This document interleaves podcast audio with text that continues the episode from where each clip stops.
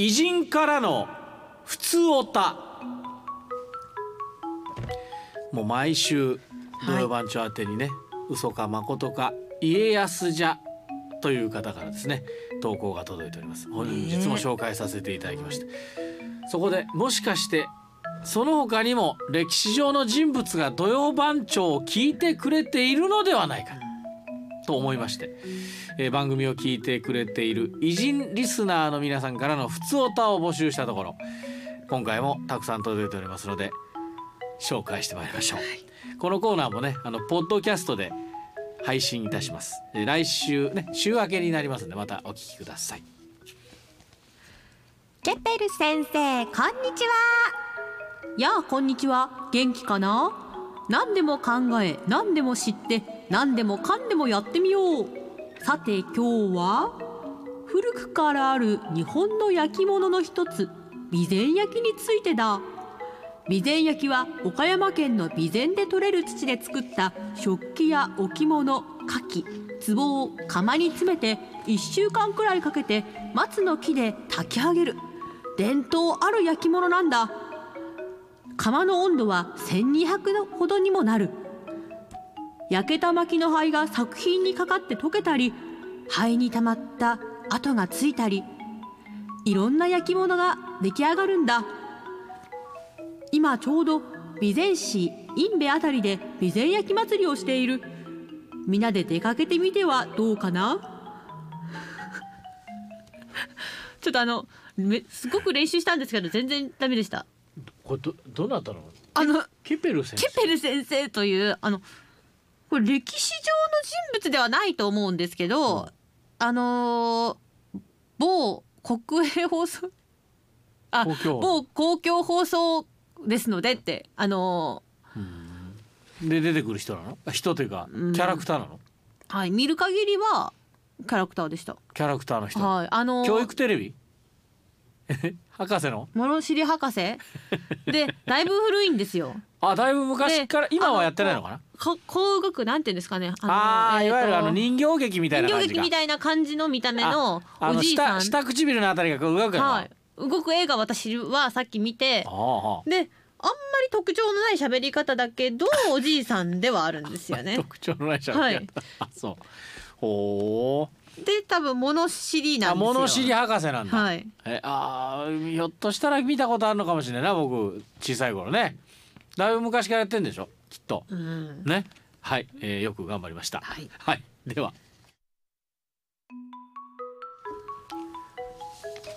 初めて私の名前を聞く人もいらっしゃるかな。井上勝と申します。井上勝。私は当時の長州藩萩に生を受けまして後に伊藤博文さんたちと一緒に英国へ渡ってさまざまな技術を学びました。その中で最も私の功績が大きかったのが鉄道です。自分で言うのも恥ずかしいですが私は日本の鉄道の父と呼ばれていて東京駅前と萩駅前に銅像を建てていただきました。くしくも昨日は鉄道開業150年。岡山に新幹線が開通してからちょうど50年。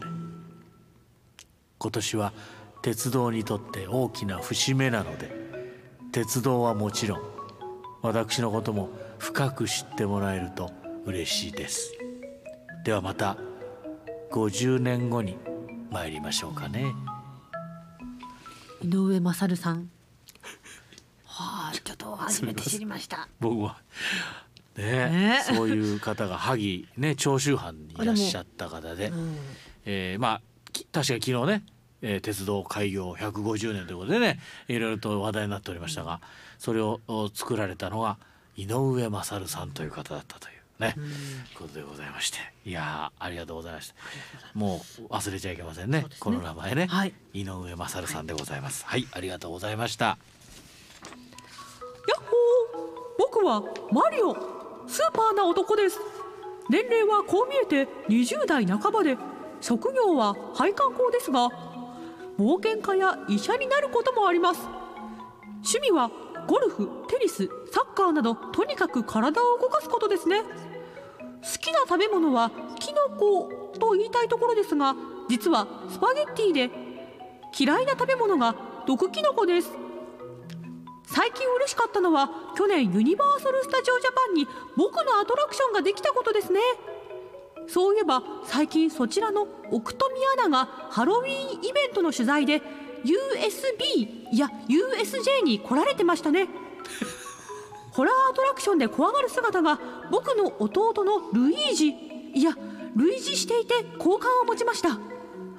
そういえば杉沢アナが学生時代にハロウィーンで僕のコスプレをしたまま渋谷の街を泣きながら走り回ったエピソードを以前ラジオで話していましたね。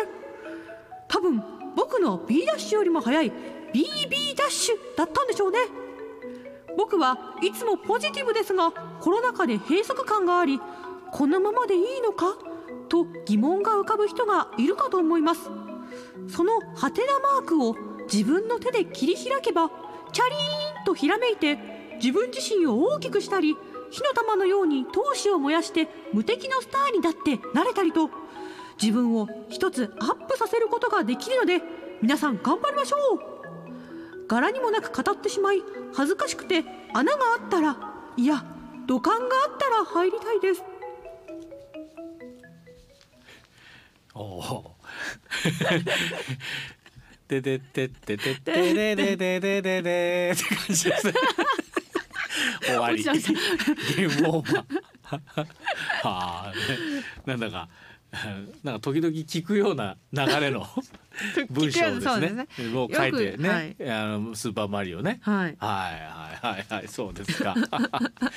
マリオの声ってでも意外とあそれはあの金貨を取る時にあれ杉さんがうまかったんだけど。うんプンってやつってね。あれうまいよねあの杉さんが。はいあんまり喋ってるとこあんましそうしゃあんまりっていうかほとんど喋ってないんじゃないの？うんなんかあるの？そういう喋る時ってあるの？あそう。一応喋るですねあそうですこんなにロロングなあ喋りはないと思いますはいはい。では。皆さんこんにちは。ウォルト・ディズニーです。私から生まれたミッキーマウス白雪姫ピノキオなどのキャラクターを愛してくださりありがとうございます。昔は映画やアニメで楽しんでいただいたんですがさらに皆さんに楽しい時間を味わっていただきたく劇場から出て夢の国という空間を作り上げました。ディズニーランドが完成することはない。世の中に想像力がある限り進化し続けるだろうの精神で今も進化している私の思いを込めた夢の国です。ここで岡山の皆さんにお願いしたいのは地理的なことで大阪にあるユニバーサル・スタジオに行かれる方が多く私の生み出した夢の国に来られる方が少なく寂しい感じて寂しく感じている私で少しでも多くの皆さんに足を運んでいただきたいのです。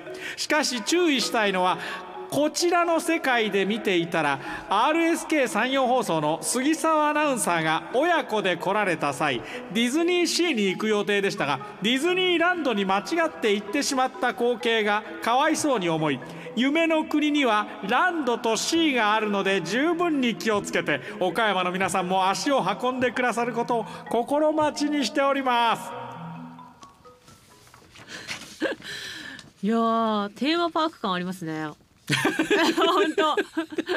なんか流れてそうな。ああ、ね流暢にね、はい。えー あのあんまり肉声を聞いたことないですけど、ね。ウォルト・ディズニー顔はわかるんですよね。あのなんか堂々たる感じが。ああ、まあそうのそうですね。そういう感じでもうとにかくね皆さんにこう夢をっていうね、もう手を広げながら喋ってるイメージがありますもんね。はい、もうああまあ周りにたくさんの観衆の、はい。皆さんに向かってねアピールしてもうやたら杉沢が出てきますね。でも私も一回間違えたことあるんですよ。ディズニーランドとなんで間違えるなんておかしナンセンスじゃないですか。いくら広いからって。全然違うじゃないですかコンセプト自体が。しかも入れちゃうんですよチケットえ？で入れちゃう？それはおかしいな。そんなことがあってあるのか。とランドのチケット一緒なんですよ。あそう。だから当たり前じゃないですか。太っ腹だもん。なそれはもう皆さんにねしっかりとあの夢を味わってほしいからね。だからの一個乗った後に気づいたんですよ、あれ？今ランドにおると思って。ランドにおる？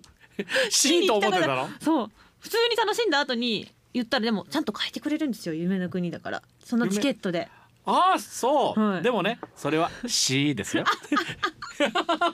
なんてなまだやってたりました。はい。ありがとうございました。ははい。い、あ以上です。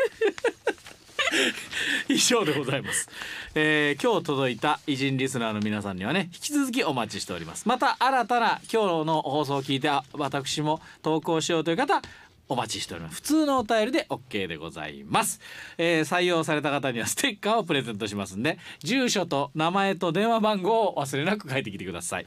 宛先は土曜アットマーク RSK.CO.JP または RSK アプリからでございます。